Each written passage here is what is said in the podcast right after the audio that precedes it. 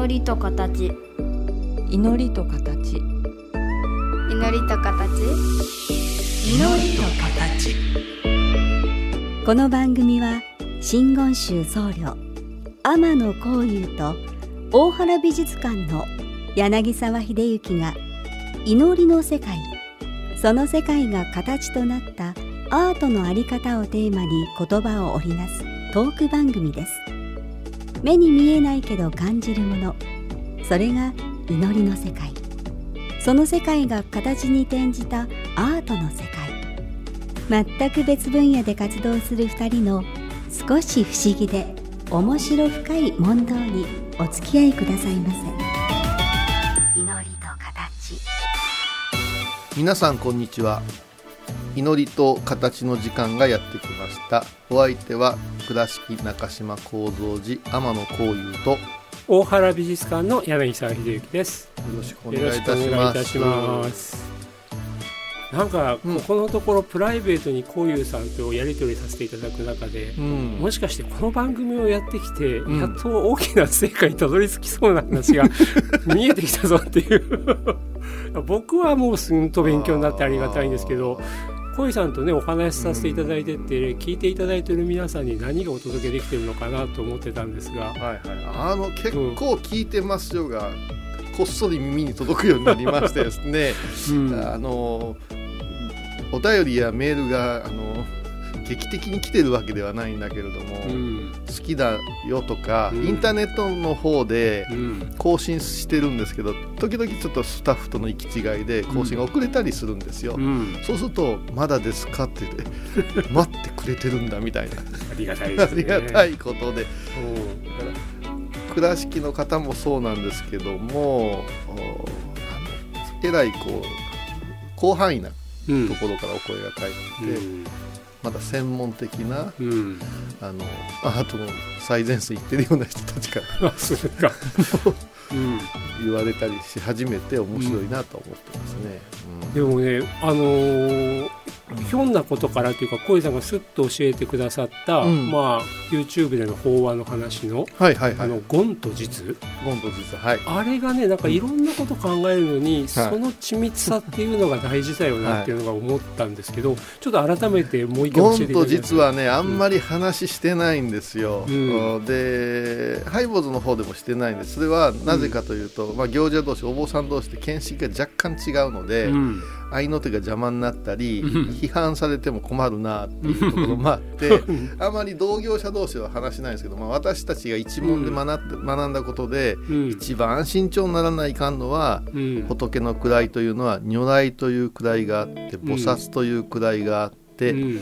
明王憤怒の、ね、うん。世界がお不動産とかね、そこにもう一つ天というこれが、はい。まあ、ピラミッドで、うん。天の底辺が一番広いんだとなるんです天というのが皆さんがあーこうイメージするところの神という世界なんですね。うん、仏ではなくて。仏ではなしにうん神のはい世界で、それは何かというと人の心を残した、まだ欲を残したうん。あーすごく力を持ったうん。存在という意味でう、ん。で割と人を困らせるところもあるしうん。役立たせるところもあるっていう考え方ですね、これはあの考えてみたら自然崇拝の中で当たり前のことで、うん。あーね少しですよね。お水が欲しいな言うてたら洪水までくれるとうん。いうようなこととかですよね、あまりに大きすぎる力は、はい。すごく恩恵をもたらしてくれることもあるし、はい、一つ間違えるととんでもない最悪をもたらすかもしれない。だから自然の世界にいっぱいいて、うん。人間の思うようにならんけど思うようにしたい存在がうん天という世界にあるよと、うん。仏にお釈迦様の時代から帰依したというか、うん。仏教にうん。賛同した力もあるんじゃないかと考えられておって、うん。それを「ゴン」というですね「ゴン」というのは仮の姿。漢字で書くと？え丸々権現ですね、あ権利書の権とか、はい、だから権現さんいうのはまさにそのうん。ねなんとか湯河権現とかね、うん。湯河さんを守りますよ権現でしょ、うん。そんな風にしてあるんですよ。うん。だからあー分かりやすい姿で私たちを守ってくれる。ですから、うーんと八幡様八幡神社じゃんってみんな行くけど、うん。だお祭りの時は八幡大菩薩っていううん。上り旗が立って、うん。そこ誰もみんな気づいてないんですけど、うん。神と仏混在してるじゃんっていう、うん。これが権ですね。うん。で実っていうのはうん。もう全く言うごときだからちょっと半半グレてる状態というかあ知ったこっちゃねえぞ人間のことなんぞやで漢字で言ったら実力の実実行力の実。だからうん。柳沢さんがそこでつまずいたんだよねうん。って、実はって言ったらあ 現実の実。現実のあらわに実。うん。その実話の向こう側には、うん。僕ちょっとぼんやりしてていろいろして魔が差しちゃったんだね。うん。だからつまずいたんだよ。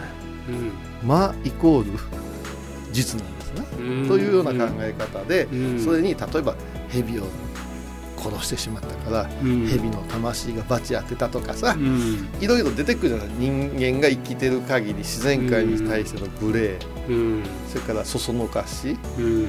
そういうものが実という世界でうん。密教の世界では言と実のうん。2つの類の間に人間は生きてるからうん。見分けをつけなくちゃいけないしうん実には気をつけないかんしっていう、うん。そういう世界があるよという話をちょっとしたんですね。なんかももしかしてですけどその、うん。その言と実って、うん。僕らよく存在と現象みたいな言い方して、うんなんかおぼろげな存在があるけども、例えば水という存在がうん。洪水という現象を与えたり、我々に飲み水っていう現象として現れたり、でもなんていうかな実は水っていう存在としては同じもので、うんまあ、現象の方が実みたいな感じでいいんですか、そうですね。だから一番わかりやすく解いてしまうと、うん、ね、神仏の何々によって罰が当たるっていうんですようんうん。罰が当たる。うん。うん罰っていうのは実を言うと天部が当てるんですよね。だから天罰っていう言葉がありますよね、うん。特に実もうん。あの罰はひどいことがあるなっていうでこれねあの孔子あたりを勉強していくとうん。出てくるんですね、うん。正しく正しき体、えー、と正しき魂はうん。天命に至るっていう天の命、うん。うん。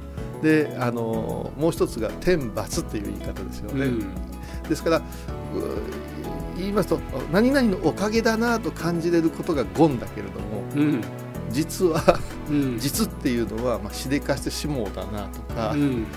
許せないとか、うん。そういうところから感情も絡まってくるんじゃないかああなるほどね、なんかこの番組でも前にあのうん。インドの方の言葉の、まあ、能動と受動ではなくてっていうような話もしたけども、そうですね。どっちの側じゃなくてなんて言ったらいいんだろう、ね、なんかなかなか本当言葉で捉え難いもんですけどね。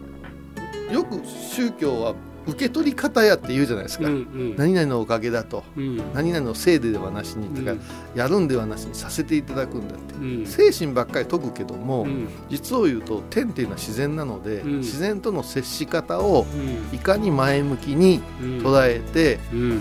えーよりよく自分たちの力にうん。利害なしにやっていこうかっていう考え方が多分うん。ゴンの魂なんですね。う。ん。で実っていうのはもう自分さえ良ければええんやとうん。言って、えー例えば化学製品をうん。燃やしてしもうてうん。公害を起こすとかさうん。そっちにもいけるんじゃないかうん。と現実っていう言葉とかねうん。やってしまうことを実現って言うんですけど、うん。その辺にかかってくる言葉じゃないかなと。はい。なん。かねこの「ゴンと実」っていうお話を聞かせていただいて、うん。なんだろうなとても言葉にはしづらいけども、はい。そこまでより精密にうん。分類っていうとまた違うんですけどもねあのそれぞれの要するに名前を与えてるっていうその細やかさってすごいし、はい。その細やかな解像度の差っていうのが、うん。もしかしたら僕が美術の世界でいろいろふって思うことにつながってんのかなと思って伺ったんですよでもまだなんかねまだうまくそれで全部の整理がつくわけでもないけど、うん。何か考えたり言葉にするのにはいいきっかけだなと思ってたのでちょっと一曲挟んで、はい。まさにアートの話をさせてください。はいぜひ。はい。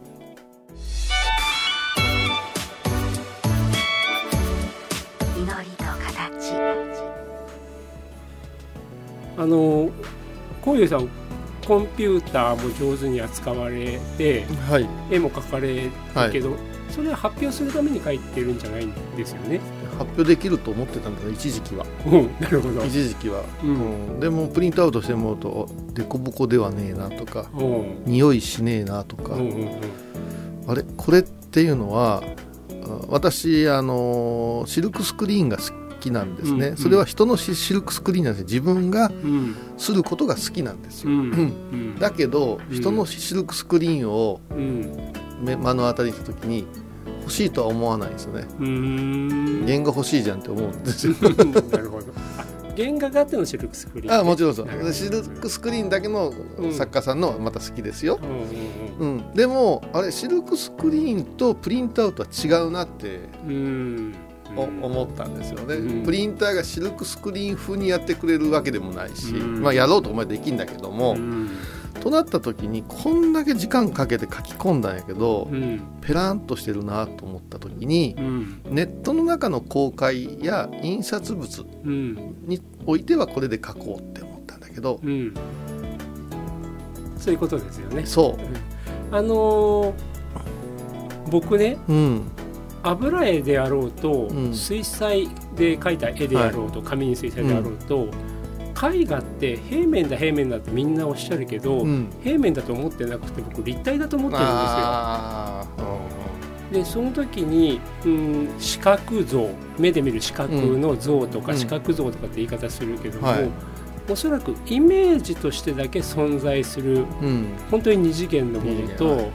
あとやっぱり油絵の具なんて分かりやすいけども、うん。どう薄く塗ったって必ず厚みを持っちゃうから、はい。3次元になるじゃないですか。はいで特に油絵の具の場合は塗り重ねることによって当然厚みを持つわけだからいくら油絵は絵画だ、平面だって言ったって、うん。言ったって薄いけど3次元じゃんって僕なんかすごい思ってるんですよね。水墨画でもうん。やっぱし濃度でね、うん。立体感出てきますよね、うん。あのそれこそ目目の前にアクリル板やうん。ガラスを挟まんかったら、うん。このボタンの花なんでね中国のすごい人が描くとうん。浮き出て見えますよね。うん。うん。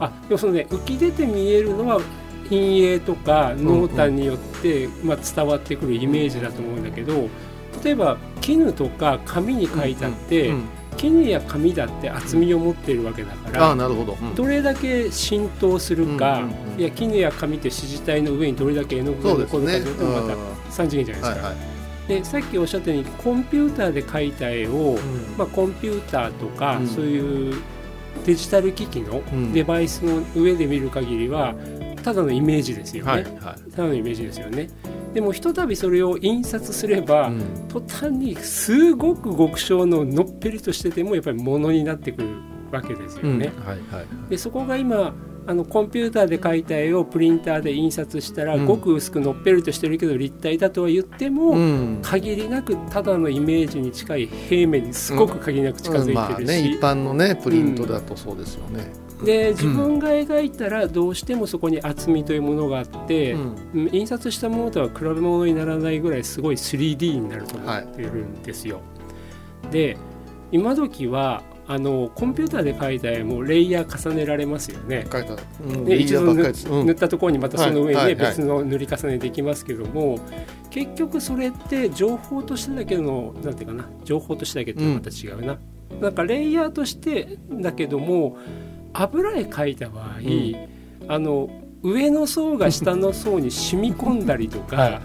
上の層がちょっと薄かったら下の層が透けてぐっと見えてきたりとか、おそらくコンピューターでレイヤー重ねたのとは違ったレイヤーがあるからこその表現っていうのがまず出てきちゃうと思うんですよ、うんうんだからまずそこのところが単に凹凸がある凸凹があるってだけじゃなくて、はいはい。染みてみたりするっていうことによって、えー出てくる違いって必ずあると思うんですよね。ありますね、それとやっぱしスピードがね、あスピード。うん。うん。早く書けるからいいわけでもないし時間かければいいものでもないけども、うん。一つ言えることはやり直しが来てるんですよね、うん。3手進んだけどうん。5手下がってやり直したいって言ったらボタン一つじゃないですかただそれが絵の具となるとも戻りませんからね、うん。そこからこねくり回して、うん。修正が加わるんだけど、うん。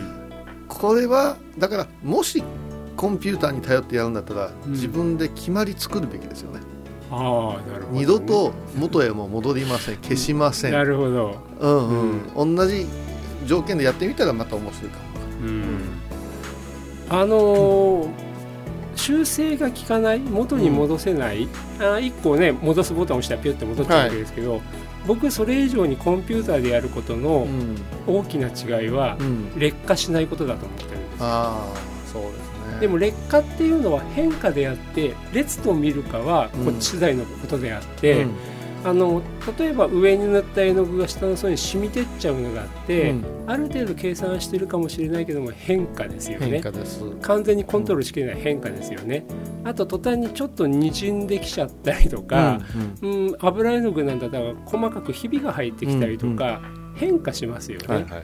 でもうコンピューターで作ったデータは、まあ、それは保存デバイスが悪くなればうん悪ことなくなっちゃうかもしれないけれども、その劣化じゃないからね。基本的に劣化しないですよね。はいはい。これはなんか浄土系の方なんかがねおなんか寄せちゃうけども利他というか、うん。自分自身でコントロールしきれない自然の力っていうかな、うん。これがおのずと入ってきちゃうっていうのもフリーハンドで物を扱って書いてあるなと思う。多分アメリカの人だと思うんですけど、うん。ヨーロッパかもわからんけど、うん、禅なんて言ってうん。すごく単純なアプリ作った人がいて、おう。和紙は選べるんです。和紙は選べるですおうんおうこうしたらいろんなにじみが出る。おうなるほど。恐ろしいのは、うん。にじみドライヤーっていうボタンを押さんと、うん、にじみ止まんないんですよ。延々にじみ続けるんですよ。うん。これはね逆に面白いから、うん。私はわりかしデジタルの今、うん。ボクサイ画にはそれは使うけど、うん。他のやつはピタッピタッと、うん。本当に綺麗に、うん。まあ、手でこするとかいうあー機能はあるけども、うん。あのそうですねやっぱしそれともう一つ喋ってて気づいたんですよね。そのうん。ゴンと実の話ですけど、うん。科学的なものを使うのと使わないって材料どう違うんだっていう話がよく出てきますよね。その、うん。天然のものを使う、うん。昔のものを使えみたいなうんのがいまだに5分とかもあって。あれはやっぱ劣化速度が違うんですよねそれはありますよね。ね、うん。だからあの、うん。ものすごくインスタントに劣化していくものと、うん。時間かけてのもんでそこにいらん歪みが出た時うにん。思った、あーなんていうかね老化具合老け具合じゃなくなるんだろうなという、そういう気はやってって思いますね。なるほどね。なんかちょっと話戻しちゃいますけど、僕もう究極的にはフリーハンドの方がうん。まだまだ情報量があまりにも多いっていう答えなんですよね。いや絶対です。コンピューターでやるものに比べたらね。あのーっていうのがあの今本当にコンピューターで絵を描くソフトとか道具とかってものすごい進歩してるじゃないですか途。中まで AI がやってくれますからね。なるほどね。でもあのー例えば筆のツールがはい本当にものすごい量が出たとしても、うんやっぱりそのものとして存在している硬い、まあ、指示体というか、はい。書き込むデバイスの画面に硬いペンで書いてる限りは、いろんなその仲介するツールはいっぱいあっても、うん。やっぱりその硬いのと硬いのが当たるっていうところでやっぱりすごく制限出ちゃうと思うんですよね。出ます出ます。だから痛みが早いんですよペンの方のあペン先の。なぜかというと思いのほかうん。自分が入っちゃってるから没入してるから、うん。グーッと押したりうんかすめたりしてるんですけど、うん。あんまり関係ないことなんですよね。実を言うと、指で押さえても一緒なんだけれども、うん。だからやっぱ人間の体がやっぱしうん。アナログで絵を描く作業にまだまだ慣れきってるからね、うん。うん。なんか僕ねこういうお話をしたからといって、うん。あのコンピューターで描いてる絵が悪いとか、はいはいはいその集積である凄まじいアニメーションが悪いそれよりうん。絵画の方が素晴らしいんだったら全然勇気はないんですよ。ある意味素晴らしいアニメーターの方たちの描画能力って、今小遊さんがおっしゃった、いやもうでもあのペンと、うん。あの画面をより精緻に使いこなす技術がどんどん進んでるんだと思うし、はい。膨大なコンピューターが支援してくれることもすごい使いこなせてるんだと思うけども、でもやっぱりまだ油絵を描くあの素朴なねあのフリーハンド論者になっちゃいますけどもが見せるその情報量というかなとは結局あの。騙し合いの世界に入ってしまうと、うん。比べちゃうじゃない時間とね、うん。えー例えばコンピューターで1000人の兵隊が走ってくるっていう。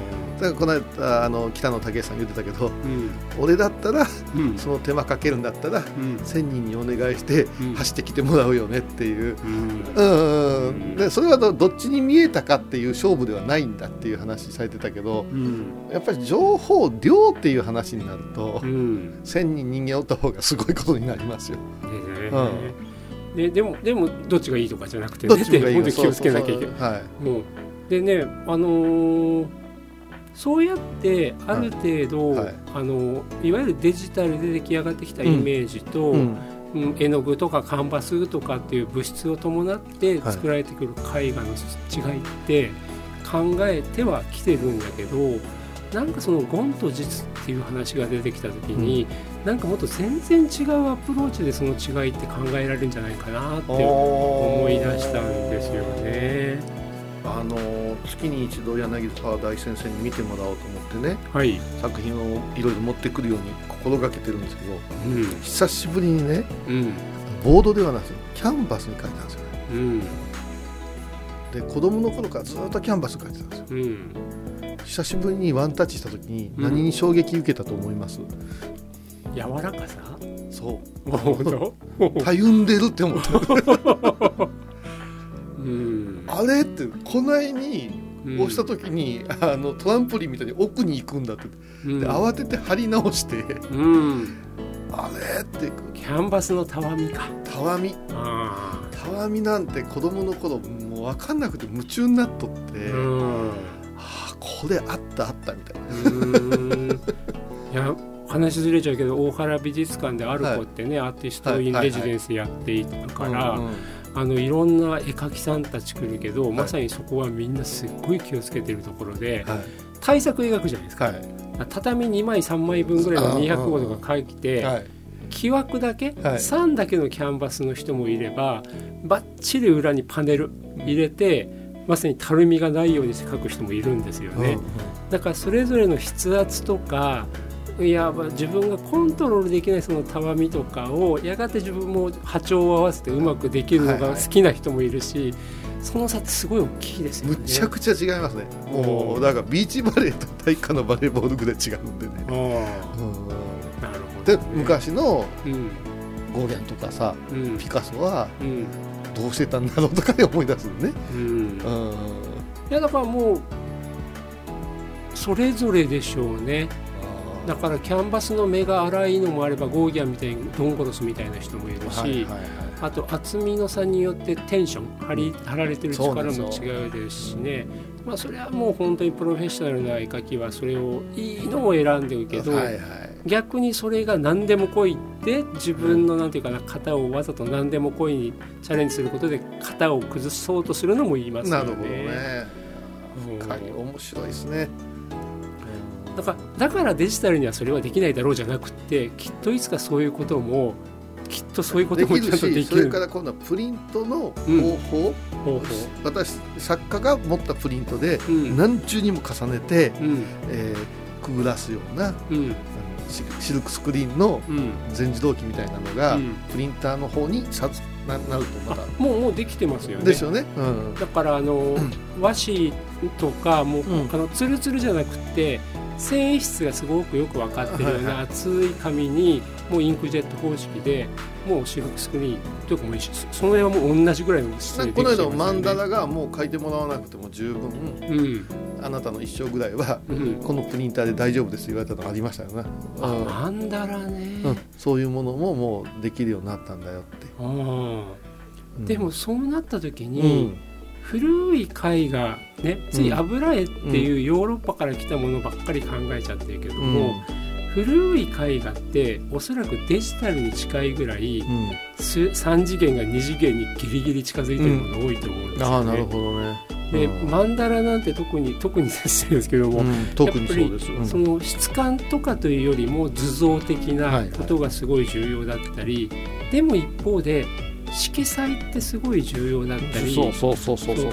塗り重ねることによって得られる質感じゃなくて一個一個の絵の具の粒子岩絵の具の粒子が放つ光とかものすごく極小の薄っぺらい中に凄まじいなんか世界を作ろうとしてますよね。いやだだからね、うん。は金箔の箔なんていうのも角度で違うじゃないですか、うん。これはプリンターではなかなかねとかね、うん。ただ表面として、ん。あのか感想イメージをする拝むイメージをする、えー、と情報のうん。お道しるべとしてのうん。レベルにはもう達してるっていう、ちょっとこれ切りないですね。切りないね。もう時間なくなっちゃいましたから、ちょっとまた次の話、はい多分また3週間ぐらいいけるので、はい。よろしくお願いします。お願いします、はい。今回のお話いかがでしたか？